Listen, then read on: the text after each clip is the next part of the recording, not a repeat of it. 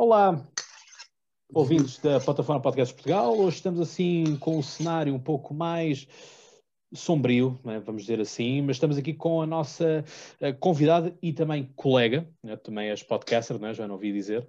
É verdade. Uh, e... Diz, diz, diz. Nas horas vagas. Nas horas vagas. Uh, calculo que não sejam muitas. Uh, pela, pela panóplia de coisas que, que vais fazendo. E acompanha-me aqui o Pedro, o Pedro Almeida, do podcast DC Portugal, portanto, estamos aqui numa mística também de super-homens, etc, etc. Portanto, hoje vamos aqui uh, falar ao fio ao cabo sobre esta mesma parte relacionada com a parte dos psicopatas e, portanto, quem melhor do que a Joana uh, para o fazer. Ok, o mesmo tipo de máscara.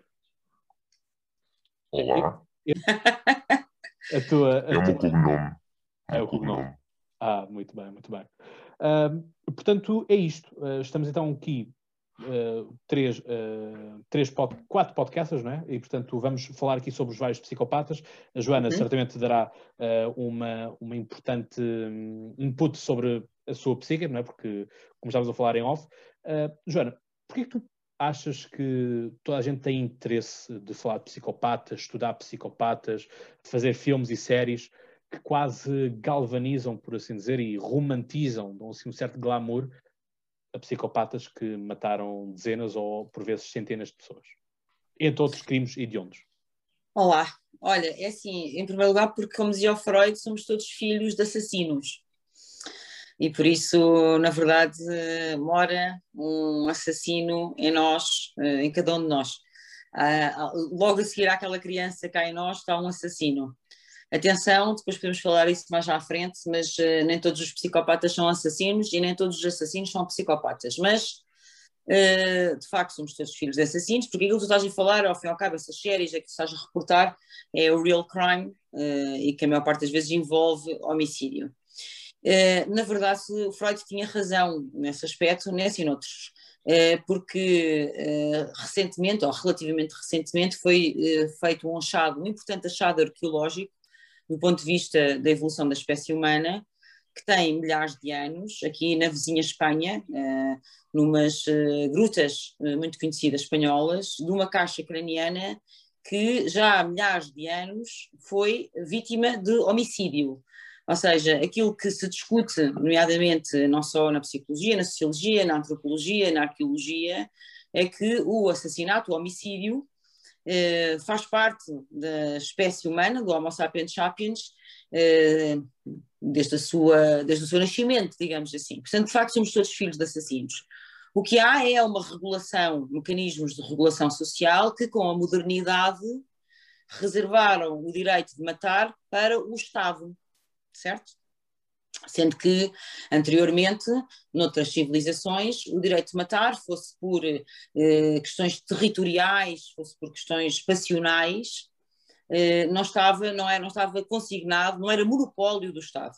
Agora, nomeadamente no que a pena de morte diz respeito, esse, esse poder é exclusivo do Estado. Mas esse poder, para além de sermos todos filhos de assassinos e estarmos de alguma forma sujeitos, e ainda bem, a uma regulação societal, Uh, para além disso, uh, na verdade, todos temos agressividade, instintos de morte e de violência, e na nossa fantasia, todos nós, de uma forma ou de outra, já assassinámos alguém. Portanto, esse fascínio, essa atração pelo real crime story, pelo real crime, é natural, faz parte da espécie humana, que nunca, como agora, viveu tempos de tanta contenção da violência, de tanta regulação da violência. Nós nunca tivemos sociedades tão vigilantes tão normativas e tão normalizadoras, portanto é só natural que isso surja. Quanto à glamorização, que é a segunda parte da tua pergunta, eh, depende das séries e depende dos formatos, mas sim, eu posso admitir que sim, que em muitos formatos existe essa glamorização, não em todos, mas em alguns sim, eh, tem a ver justamente com essa atração, eh, que é natural que os seres humanos façam, Uh, tendo em conta que se podem identificar com o protagonista desse, do real crime, uh, e depois também tem a ver com a venda publicitária de um produto, não é? Que, naturalmente é revestido e embrulhado uh, num formato mais atrativo e para, para, que as audiências sejam mais apelativas. Mas mas não é em todos os formatos, na verdade, não há, e há mesmo do ponto de vista eh, de, de, do, cinema eh, que se baseia em factos reais, há algum que não, nem todos são American Cycle, digamos assim, que faz um bocadinho essa estilização essa estilização, talvez porventura um bocadinho exagerada da, da violência do homicídio. Não sei se respondi à tua pergunta. Respondeste, sim, senhor. Respondeste. Uh, não sei se os meus colegas têm alguma pergunta preliminar antes de irmos a uh, histórias, dizer. Não, não estou a gostar bastante de, de, ouvir, estou cá para aprender, porque sou um aspirante uh, serial killer. Uh, e então, portanto, estou, estou bastante interessado nesta, nesta conversa, por isso que eu entrei aqui. Muito sim, bem. sim, também. também. Os serial killers, por exemplo, eu vou falar aqui de. Como eu sou um podcast da DC Portugal, uh, falar aqui de super-heróis, porque os serial killers também estão presentes no, nos super-heróis. E, uh, por exemplo, temos o Joker, que eu acho que é o mais conhecido de todos. E, e sim, eu concordo com essa de nós todos temos um serial killer dentro de nós, ou um psicopata, um assassino, porque, uh, como o Joker refere-se, é só preciso um empurrão para que uma pessoa sã se transforme na pessoa mais violenta de todas. E também no caso super-heróis temos o caso do, do Arvidente, que era considerado a pessoa mais sã e agora virou um completamente psicopata. O, uhum. o, o Duas Caras, não é? Exatamente. Sim, claro que nós, nós estamos aqui a misturar, uh, isto não é uma conversa técnica nem tecnicista, felizmente, ainda bem, porque senão estávamos já todos a dormir, uh, mas estamos a misturar aqui vários conceitos, não é? Nem todos os assassinos são serial killers, nem todos os psicopatas são assassinos, etc. Mas pronto, isso depois logo se vê com o andante da conversa. Muito bem. Uh, então, vamos aqui, por exemplo, pegar num, num, primeiro caso que eu tenho para ti, Joana, que vem da, da Colômbia, que é o Luís uh, Garavito. As uhum. vítimas dele oscilam, o número mais pequeno é 138 mortes e poderá ser mais do que 400 mortes. Portanto, era conhecido como La Bestia, o assassino colombiano Luís Alfredo Gavarito Cobillos, admitiu ter morto e, e violado mais de 130 jovens uh, na década de 1990. Estima-se, que o número total das suas vítimas ultrapassasse os 400. Foi preso a 22 de abril de 1999, portanto estamos quase no, no aniversário disto, por assim dizer, uhum. uh, e condenado por 139, 139 dos assassinatos e recebeu uma pena de 1853 anos e 9 dias de prisão. Uhum. Mas, na, mas, na, prática uh, foi libertado uh, da prisão ainda neste, neste milénio, devido a leis do sistema penal colombiano. Ele pode passar 30 anos atrás das grades. Além disso, como colaborou no caso, a sua pena pode ser reduzida para 22 anos. Portanto, estas são, são informações. Portanto, de mil e tal anos, passamos para 20. Portanto, não é só em Portugal, também é na Colômbia. Exato. Uh, muita, muitas vezes a pesquisa que eu fiz uh, havia muito esta, um, esta junção, portanto, não, não era apenas, a, a, vamos pôr assim, entre aspas, o prazer de matar, mas também havia muitos que violavam e depois uh, matavam, não é? Uhum estavas há pouco a dizer que nem todos os, nem todos os serial killers são, são nem todos os psicopatas uh, são, são assassinos, etc, etc. Uh, mas há aqui algumas coisas que se vão juntando, por assim dizer, alguns, alguma padronização. Não, eh, vamos lá ver, um, um psicopata pode ter várias, uh, várias derivadas, digamos assim. Nós é que simplificamos, não é? Dizemos uh, psicopata quando tecnicamente psicopata é, é um chapéu onde cabem muitas coisas. É como dizer cancro. E há, se calhar, centenas de tipos de cancro. cancro exato. Para ter uma ideia. Eh, agora, uma coisa é certa, é que os serial killers, quase todos, eh, a sua esmagadora maioria, são movidos por uma pulsão sádica, uhum. que é o caso do Gavanito, que tu estás a falar. Pulsão sádica essa que também ela, a maior parte das vezes, não sempre, mas a maior parte das vezes está associada a comportamentos sexuais. E, portanto, há um prazer em estropiar, mutilar, violar, etc. E depois matar, quando esse objeto de satisfação, para a sua satisfação de, dos impulsos sádicos, uh, deixa de ser útil, uh, termina com a morte. Mas, portanto, o Gavanito é um exemplo acabado de um psicopata que é serial killer por motivações sádicas. Digamos que ele é o, psico, o serial killer clássico, de, tradicional. É aquele que eu penso que a maior parte das pessoas associará à ideia de serial killer. Uh, onde de facto o agressor é homem, como também é a maior parte das vezes, a vítima é mulher, também, também é a maior parte das vezes, o crime repete-se uh, muitas, em muitas ocasiões, com um modus operandi quase sempre semelhante, neste caso com satisfação hedónica, sádica do impulso sexual e com uh, a morte. Portanto, uh, isto é o padrão que prefaz mais ou menos o profiling criminal uh, chapa 3 do serial killer. Eu tenho uma perspectiva um pouco diferente. O meu, enquanto aspirante a serial killer, eu esperaria, não sei se é possível, de uma forma também algo sádica, que era uh, possuir as minhas vítimas através de cócegas nos pés, até uh, elas não conseguirem aguentar mais uh, e proceder-se então ao falecimento das mesmas. Uh, não sei se isso é possível, Joana. Sim, por acaso, eventualmente estás a brincar, mas a verdade é que as cócegas são, de facto, num contexto sádico-sexual, um ato de controle, domínio e de subjugação do, da vítima, e, portanto, no limite isso é possível, sim. Aliás, existe toda uma pornografia baseada nas cócegas. Agora fiquei uhum. bastante espantado. É uma Isso é informação é... bastante dramática porque, eh, vamos lá ver, uh, os serial killers e a psicopatia, muitas vezes, de facto, como estão a ver, estão associados às parafilias, que são as perversões sexuais, uh, porque em muitas perversões sexuais a base, assim, a caminha é, de facto, o sadismo. E existe uma parafilia, que é essa de, de cócegas. Isso, o mundo da pornografia é muito revelador, porque o mundo da pornografia acaba por ilustrar sem crime, ou seja, não de uma forma uh, sem assassinato, digamos, ilustrado de uma forma sem assassinato, todo esse mundo das parafilias uh, que está disponível ao grande público, não é? Hoje em dia, cada vez mais de alta divulgação. Ok. Eu acho que para, efetivamente para o episódio certo. Sexual. Pedro. Ora bem, o, como aqui o, o, o Cláudio já começou, vou apresentar o caso número 2, que é um bastante conhecido aqui em Portugal, que é o, o nosso amigo Diogo Alves.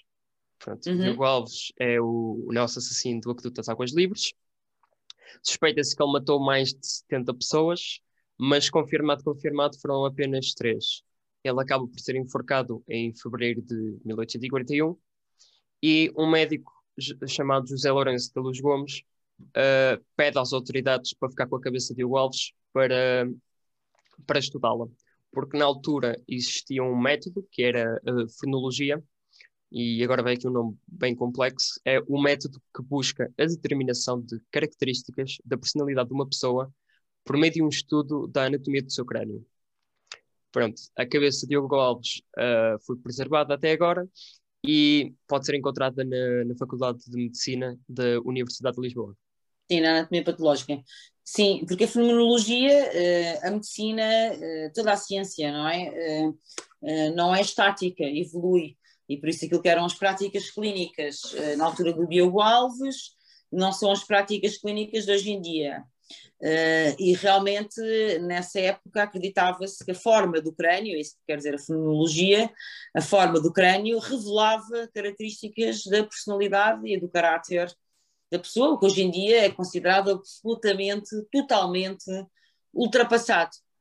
Um, aliás, a, a, história da psicologia, da psiquiatria, da neurologia, como eu costumo dizer, não só é uma história da loucura, mas como também é uma história de loucura, porque tem assim uns episódios bastante uh, sui generis, uh, o mínimo. O Diogo Alves, uh, de facto, é um dos mais famosos psicopatas portugueses, Uh, também pelo cenário. O cenário é bom, não é? O aqueduto e tal, mas eu sinceramente sempre achei que a história vivia mais dessa ideia cinematográfica uh, de um bom fundo, que é o aqueduto, do que propriamente da personagem do Diogo Alves, que nunca achei das mais fascinantes na, nos, nos, vários capítulos da criminologia portuguesa, que é muito rica, uh, ao contrário do que do que se costuma dizer, não é? Que somos um país de grandes costumes e que não temos grandes psicopatas ou assassinos, não é verdade? Temos alguns uh, digníssimos representantes uh, dessa, para, para, podem figurar em qualquer compêndio internacional de criminologia, um, e onde estaria naturalmente o Diogo Alves, embora eu não acho que seja assim o mais, mais interessante, de facto. Joana, tu tens um livro. Joana, tu tens um livro que se chama justamente Psicopatas Portugueses. Um, e o podcast. E o podcast também, produzido pela, pela Bruá. Um, enquanto intercalamos aqui, vai uh, dar um exemplo de um psicopata português que achas interessante. Ou um caso que queiras aqui partilhar. Vamos partilhando aqui uhum. alguns. Uhum. Mas tu, nós, especialmente, vamos buscar lá fora. Uh, pelo menos os que eu tenho aqui são, são de lá fora. Uh, porque uhum. estava a esperar que tu trouxesses aqui os portugueses. São muitos. Nós temos casos muito interessantes. Temos a, a Luísa de Jesus, que assassinou 30 e tal bebés. Uh, é de facto uma cifra impressionante. Temos o Joe Barbosa, que matou sem conta, não se sabe quanto, ele era descendente de. era a segunda geração de portugueses em Boston, uh, considerado pelo Edgar Hoover, que dirigiu o FBI durante mais de 40 anos, como o mais perigoso de todos. Eu acho que se o Edgar Hoover dizia isto, nós temos que acreditar, não é? Que o Joe Barbosa gostava de matar, inclusivamente à dentada. Portanto, eu acho que ele foi contratado pela máfia, que não ia buscar, nunca fazia recrutamento fora do anel da família. Por isso, essa a abertura dessa uh, digníssima exceção já diz bastante sobre o, o profiling do, do, do, Joe Barbosa, que é de facto impressionante e que, uh, lá está, é um dos psicopatas que não é tão badalado, mas que é muito, muito, muito incrível. E depois temos, por exemplo, o Estripador de Lisboa, que é um caso uh, altamente enigmático e fascinante, uh, que muito à semelhança do Jack the Ripper, em Londres. Ele uh, não violava as suas vítimas, todas prostitutas, não violava, mas uh, matava-as, punha-as inconsciente primeiro, estropiava-as, tirava-lhes órgãos internos e externos, portanto vísceras, mas também mamas, etc. Órgãos que levava consigo para casa como troféu, que é uma característica específica de alguns psicopatas, chamam-se mesmos o, a vítima troféu, e, e, conseguiu matar entre 3 a 5 prostitutas. De facto, nós tivemos cá o FBI a estudar o caso, eh, cá em Lisboa, isto é, é nos anos 80 e 90. Eh, tivemos cá a estudar, de facto, nunca se conseguiu encontrar quem foi, nunca se conseguiu descobrir quem é que era este uh, serial killer, que lá está, também pode figurar em qualquer grande uh, compêndio de criminologia, a sua veia sanguinária, não é? E, e a sua, a sua, o seu rigor e a sua meticulosidade e a sua capacidade para escapar, porque de facto nunca foi encontrado, não é? É uma história absolutamente extraordinária. Portanto, crime perfeito, então. Como? Crime perfeito, então. Sim, foi o crime perfeito, podemos dizer que de certa forma acho que é um bom, um bom rótulo, uma, uma, uma, uma boa, um bom chamariz, porque não é injusto, é de facto um crime, é um crime perfeito uh, e provavelmente ele morreu, porque isto é, do ponto de vista do profiling criminal, é uh, a possibilidade com, com mais realista, porque este tipo de psicopatas não para matar por si mesmo, não é? Não, se, não, não tem um travão, não é? Isto é compulsivo, por isso é que há, por isso é que, como naquele caso do Gravanito, mata uma, mata dez, mata cem, portanto é compulsivo. Eh, os psicopatas deste, deste tipo eh, ou morrem ou são apanhados. Portanto, eh, habitualmente não, não desistem da sua profissão. Portanto, eh, possivelmente ele morreu, mas o facto de ter escapado incólume uh, ileso não é? desta, desta situação, desta, desta catadupa de vítimas uh, tão expressivas, não é? tão exuberantes, é de facto impressionante. Portanto, de facto, temos, eh, temos, temos o Rei Gob, que é outro criminoso. Mais recente, não é?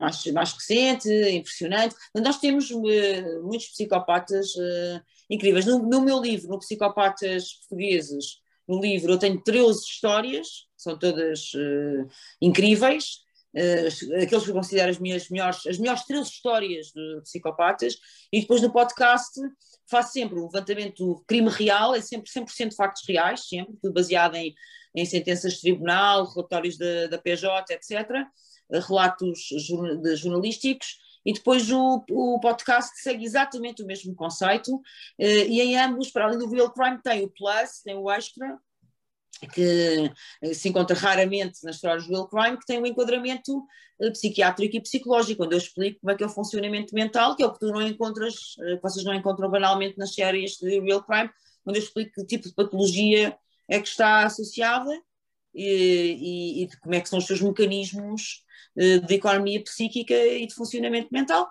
E, e, pronto, e para quem gosta desta área, acho que pode ser interessante. Mas, portanto, isto para dizer que temos um naipe, um leque muito variado, muito colorido de, de, de, de psicopatas e de serial killers que podem, de facto, eh, ser cátedra para qualquer, eh, para qualquer internacionalização.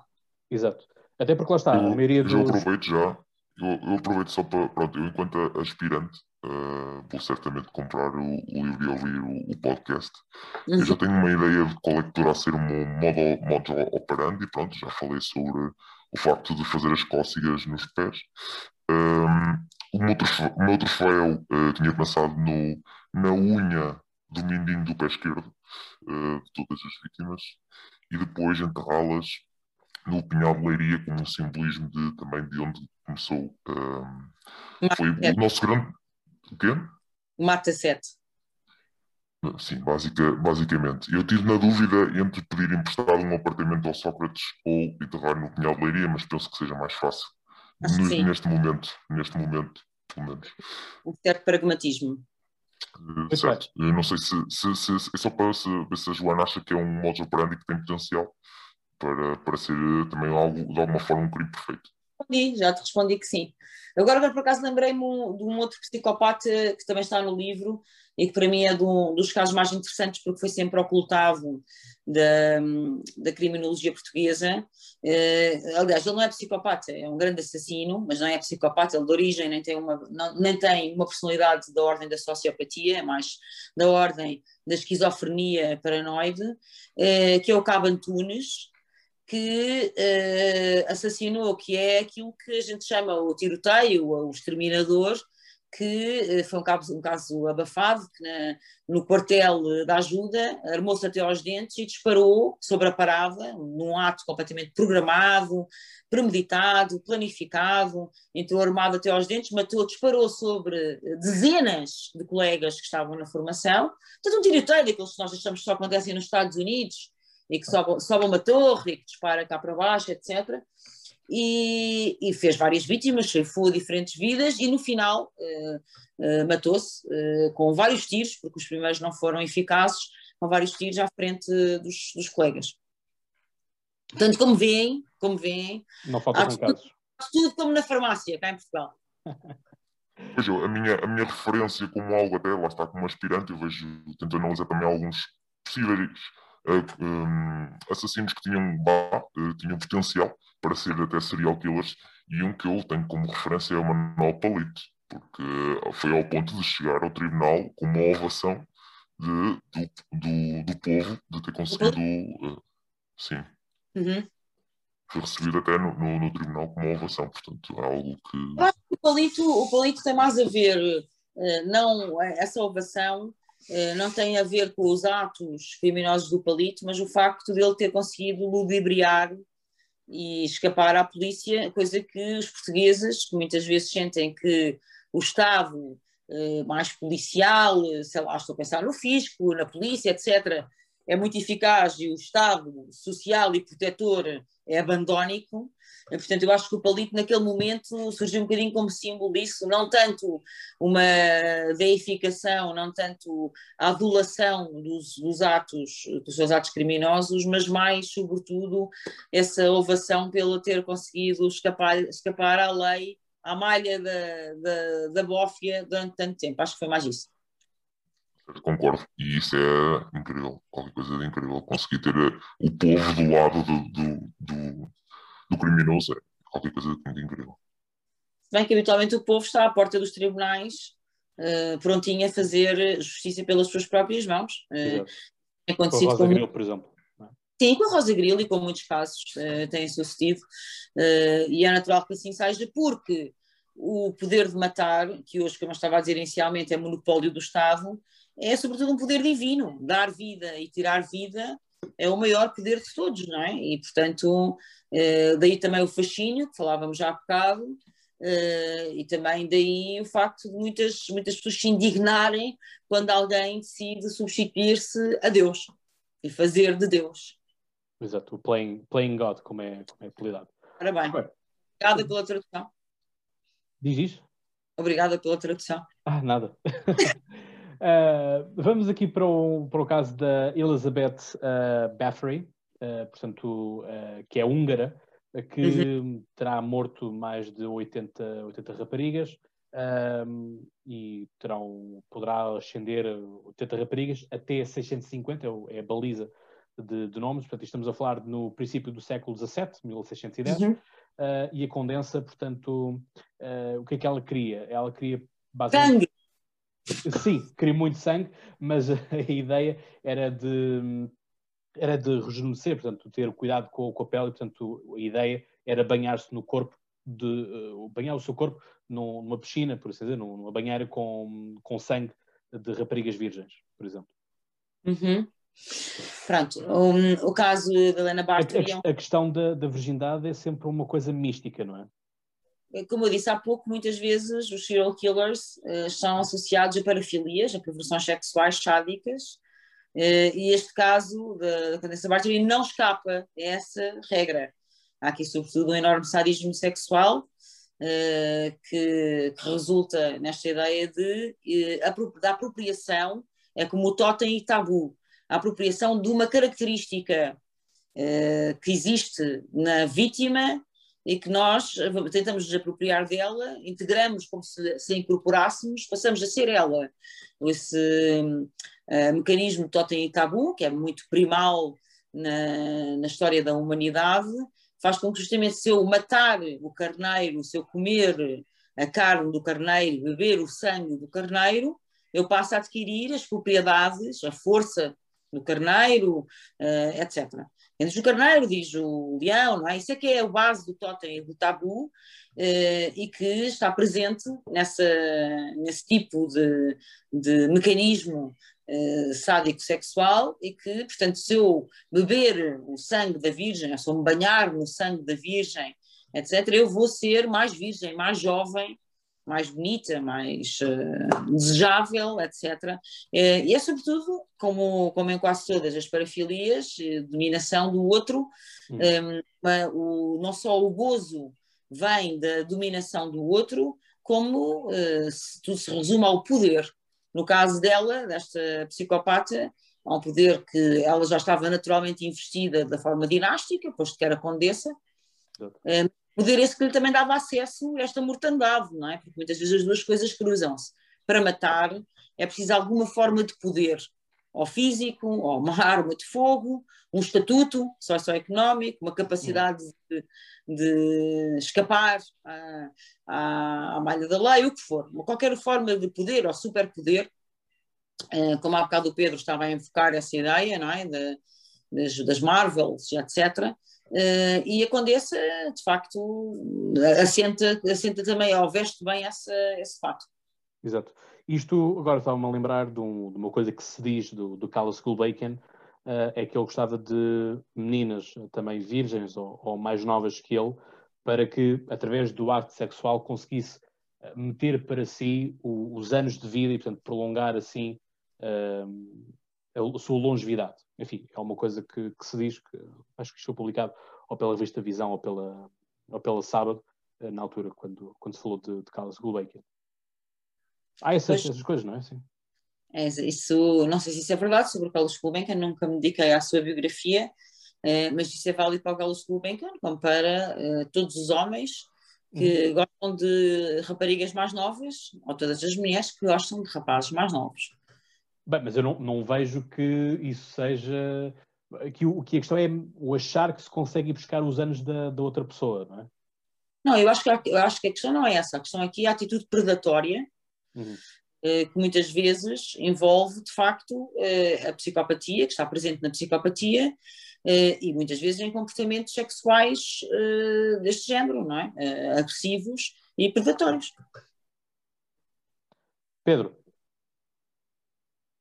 Ora bem, eu também tenho aqui outro caso que ele até já pode ser encontrado uh, numa série da Netflix, uh, Mindhunter, que também é uma boa série uh, para ser incluída neste, neste, neste episódio, que é uma série onde falam sobre vários serial killers. E este, inclusive, aparece na segunda temporada, que é o nosso amigo uh, Charles Mason. Charles Mason é, é bastante conhecido, pelo menos eu penso que seja bastante conhecido, que era um líder de uma seita hippie em São Francisco por volta de 1967.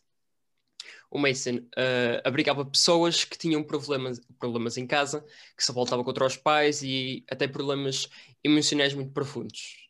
Pá, é certo que Mason Diaz está muito bem em 2021, especialmente se encontrasse estas, estas pessoas no Twitter, mas basicamente Mason convencia as pessoas a liberar os seus instintos uh, assassinos e a roubar as pessoas mais ricas, uma espécie de, de Robin Hood, e, uh, e para levar o, o, dinheiro para a seita.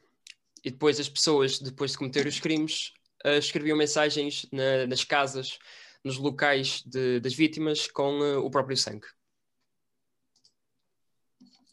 Isso deu origem a um dos mais famosos casos de Hollywood, que foi recentemente tratado, ou retratado até no último, acho que foi o último filme do Tarantino. Mas, para dizer que o nosso, eh, a nossa comparação cá em Portugal, a esse caso, é o Rei Gob.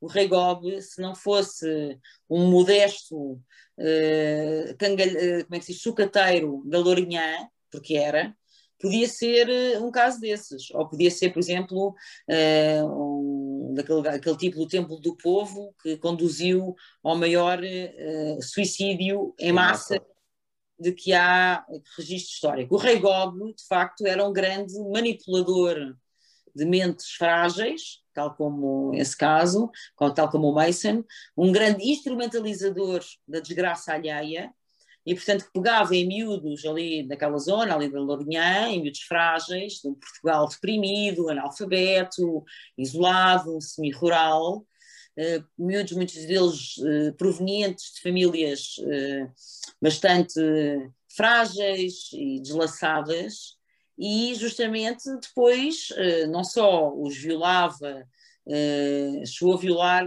alguns miúdos mais que uma vez por dia. Não só os violava e, e drogava, como também depois eh, fazia, os, seguia, eles eh, seguiam-no e eram criados dele, e servos fiéis. Uh, o rei Gob fazia previsões apocalípticas e outras coisas. Hoje é um menino bem comportado na prisão, a trabalhar, penso eu que na lavandaria, bastante feliz de ter cama, roupa lavada e, e alguns, se calhar, alguns namoros facilmente à sua disposição. Mas eh, isto para dizer que eh, se tratam de personalidades de narcisismo maligno, e portanto é uma variante específica da psicopatia, eh, que eh, tem estas características de alta sedução, alta atratabilidade, sempre muito focadas numa grande empatia cognitiva, e portanto facilmente conseguem descobrir quais são as fragilidades, os déficits e os sonhos das outras pessoas, e a partir dessa filão eh, manipulam-nas, viram-nas do avesso eh, e fazem, como eu estava a dizer, fazem delas o seu séquito e as suas escravizam-nas, não é? Uh, e era isso que o Mason fazia, uh, e, e, o Rei Gob também. O Rei Gob, como volto a dizer, uh, é de facto o, o, grande narcisista maligno da criminologia portuguesa e, e, se não tivesse sido um homem com tantas restrições socioeconómicas, culturais, eh, tinha se calhar ombreado com, com essas figuras que estamos a, a, estadunidenses que estamos a aludir. Muito bem. Ora, trazer-te aqui mais um caso, vamos outra outra vez à, à Colômbia e ao, ao, Equador, portanto parece que a Colômbia também é, um, é, um, uma mina para isso, nós às vezes achamos que isto é apenas no, nos Estados Unidos da América, não é? Que existem aqueles não. tiroteios permanentes e às vezes esquecemos que existe o resto do mundo, não é? Um, ora bem, vamos falar então de Daniel Camargo Barbosa, nascido uhum. na Colômbia, uh, serial killer que foi preso pela primeira vez em 1964 e condenado por abusar sexualmente de 10 mulheres, depois de oito anos na prisão, foi solto. a grande onda de mortes que o tornaria conhecido como El Sádico del Chanquito aconteceu entre os anos de 1984 e 86. Ele admitiu ser responsável pelo assassinato de, ao menos, pelo menos, 71 uh, eh, raparigas e mulheres durante o período, mas as autoridades estimam que ele pode ter morto até 150 pessoas. Condenado em 1989 a 16 anos na prisão, pena máxima do sistema penal equatoriano, foi morto na prisão em 1994 pelo primo de uma das suas vítimas. Portanto, estamos a falar do que o, golpe trabalha na lavandaria da, da, da, prisão, este foi morto na prisão. Exato, acontece. Um, e muitas vezes este tipo de uh, assassinos tem depois uma, também uma cáfila dissidente, não é? E quando o meio prisional, que é de facto um microclima muito especial, retratado em séries sobre esse mesmo tema, mas que na verdade quem já trabalhou em prisões sabe que isso é assim, de facto é mesmo uma bolha virulenta, depois eh, naturalmente sujeita-se. Mas esse, esse, este caso, este que estás a descrever, como aliás muitos outros, mostra também um problema que nós temos uh, ainda na psiquiatria e na psicologia, que é a dificuldade em conseguir ter bons resultados terapêuticos e uma boa reintegração social com níveis muito graves de psicopatia. Portanto, nós de facto hoje em dia a psicologia e a psiquiatria e a psicofarmacologia estão muito avançadas, avançadas a um ponto de conseguirmos fazer a estabilização de doentes psicóticos muito graves, conseguimos reintegrá-los uh, social e profissionalmente, etc. Mas há este tipo uh, muitíssimo agressivo, violento de psicopatia sádica é muito difícil, tem de facto eh, resultados residuais, a intervenção terapêutica, não há controle psicofarmacológico e, portanto, infelizmente a detenção muitas vezes é a única resposta. E depois verifica-se isso, tu estavas a descrever, eh, se não há detenção ou se há saídas precárias ou liberdades condicionais, etc., a reincidência, a taxa de reincidência é muito elevada. Hum. Não sei se o aspirante tem aqui alguma questão que queira colocar sobre a questão, sei lá, de Eu vejo que penal. Existe, existe bastante potencial em Portugal, mas vejo que para, para se possibilidade de reincidência até, acho que lá fora existe mais potencial ainda. Uh, estou uh, a pensar em fazer uma viagemzinha à Colômbia, mas não seja para tirarmos apontamentos também, porque parece-me que haja bastante potencial também nesse mercado. Pois.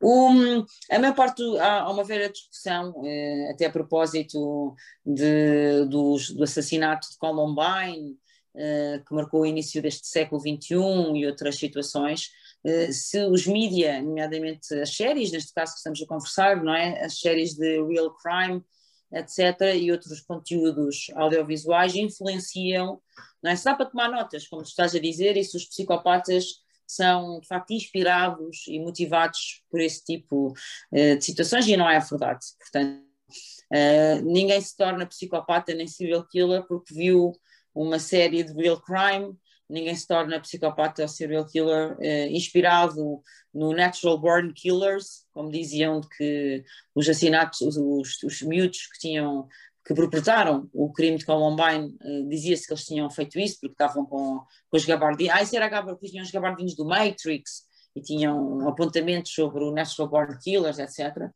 Portanto, é verdade que toda a cultura uh, à volta de, destas personagens do crime uh, tem muita expressão e tem crescido muito, é um mercado que tem crescido muito, mas uh, está longe de se estar demonstrada, não há nenhuma evidência científica que revele a relação entre uma coisa e outra. Mas temos, temos, temos assim uns copycats, é? uns imitadores. Sim os copycats não, não são, não são a, a verdadeira motivação de um, de um psicopata. Hum. Voltando ao cinema, para também procurarmos ir encerrando também o, o podcast, portanto, quase finalizar como começámos. Uh, por exemplo, O Silêncio dos Inocentes, né? o Hannibal the Cannibal, uh, uhum. grande prestação de uh, Tony, Tony Hopkins. Um, e, por exemplo, mais recentemente aquela série, o Prodigal Son, não sei se viste que tem dado uhum. No, TV Cine Action, uh, são um, é uma trilogia, vamos pôr assim, e outro é uma série que vai agora na sua segunda temporada, uh, procuram penetrar dentro da, da mente do, de, destes psicopatas, deste, das pessoas. Uh, como é que tu reagiste na altura quando apareceu o Silêncio dos Inocentes? Para ti, que impacto? Porque assim, eu, por exemplo, quando vou ver um filme, que é um, um filme histórico, uh, há duas partes. Há o Cláudio, que está ali, que pagou o bilhete para se divertir no cinema, mas também há o Cláudio, uh, formado em História, portanto está ali também a, a, avaliar se aquilo que está a ser reproduzido coincide ou não. Portanto, uh, para ti, como é que foi essa experiência também? Eu era uma miúda quando vi o Silêncio dos Inocentes, portanto, a minha experiência foi puramente entretenimento, uh, na verdade. E, e, aliás, como deves imaginar, eu não, uh, não vejo, eu gosto de séries de real crime, mas não vejo com o chip, com o mindset de... Desligas, portanto, essa parte. Porque realmente eu só ativo esse, essa minha pista se estou no trabalho, no trabalho clínico, senão eu ficava maluca. Uh, e, e, e, além disso, não só ficava maluca, como também não, a vida deixava de ter piada, não é?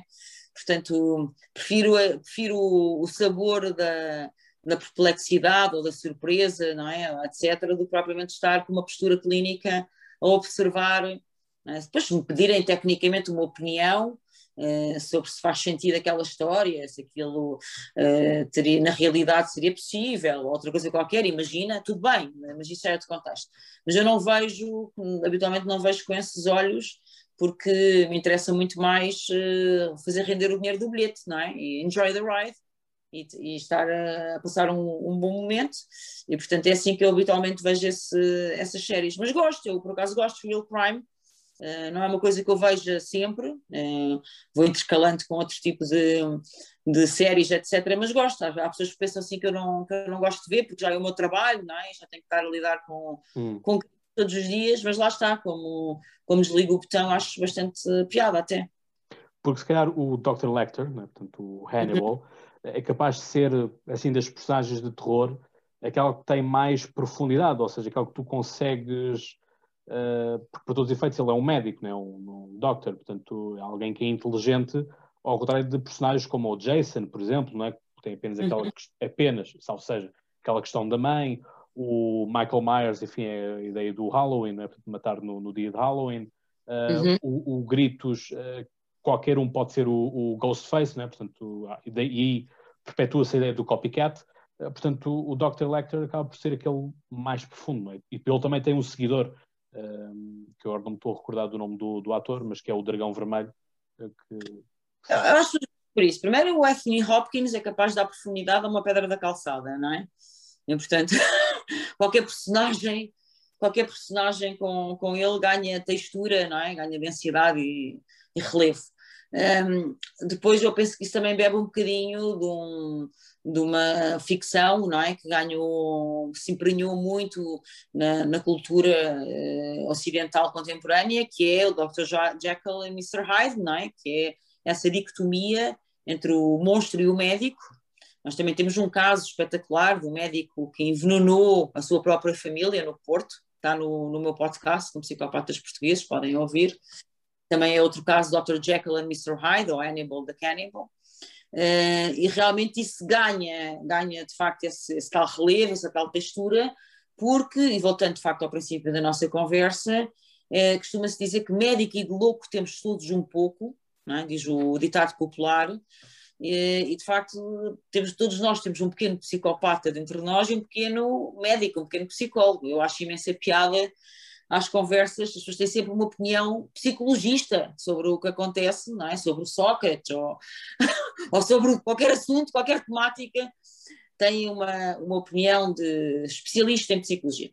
Uh, e, portanto, é verdade, de médico e de louco todos um pouco, um, ehm, e, e, ainda bem, de certa forma, e portanto o Jekyll, o Dr. Jekyll e Mr. Hyde dão ressonância, não é? fazem a projeção, uh, fazem a externalização dessa nossa dualidade, dessa nossa ambiguidade, uma parte boa e uma parte má, Indo e Cowboy, Jekyll and Hyde, e de facto Hannibal the, Lecter, the Hannibal, the, Hannibal the Cannibal também tem isso, não é? Também tem também tem essa, essas duas vertentes, não é? Essa contradição profunda que é característica da espécie humana e daí também se transformar em tão fascinante e ser tão magnético.